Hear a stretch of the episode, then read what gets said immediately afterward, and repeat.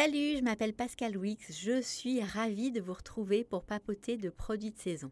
Cette semaine, zoom sur les asperges vertes qui sont en train d'arriver sur les marchés. La bonne nouvelle, c'est que vous n'avez pas besoin de les peler. Le seul boulot est de retirer la base un peu fibreuse. Pour le faire, n'utilisez surtout pas de couteau, mais prenez l'asperge à deux mains et cassez-la. La cassure va se faire naturellement au niveau de la partie la plus fibreuse. Pas mal, non?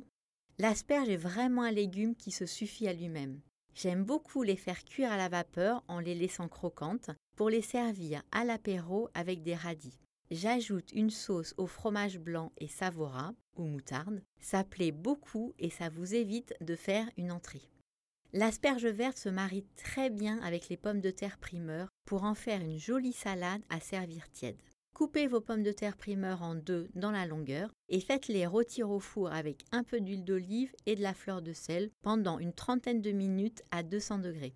Pendant ce temps, ciselez un demi-oignon et faites-le revenir 5 minutes dans une poêle avec de l'huile d'olive. Cassez vos asperges, ajoutez-les dans la poêle avec un chouïa d'eau. Faites-les revenir pendant 5 minutes en les gardant croquantes. Une fois les pommes de terre primeur cuites, versez-les dans un plat, ajoutez une vinaigrette, du poivre, de la fleur de sel, des copeaux de parmesan, vos asperges et mélangez. Hum, j'adore.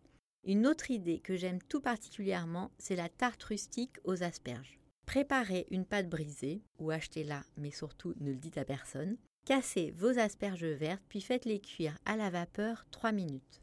Mélangez 150 g de fromage de chèvre frais avec 2 cuillères à café de pesto. Étalez ce mélange sur la pâte en laissant 3 cm de bord libre. Ajoutez les asperges et rabattez les bords de la pâte sur la garniture.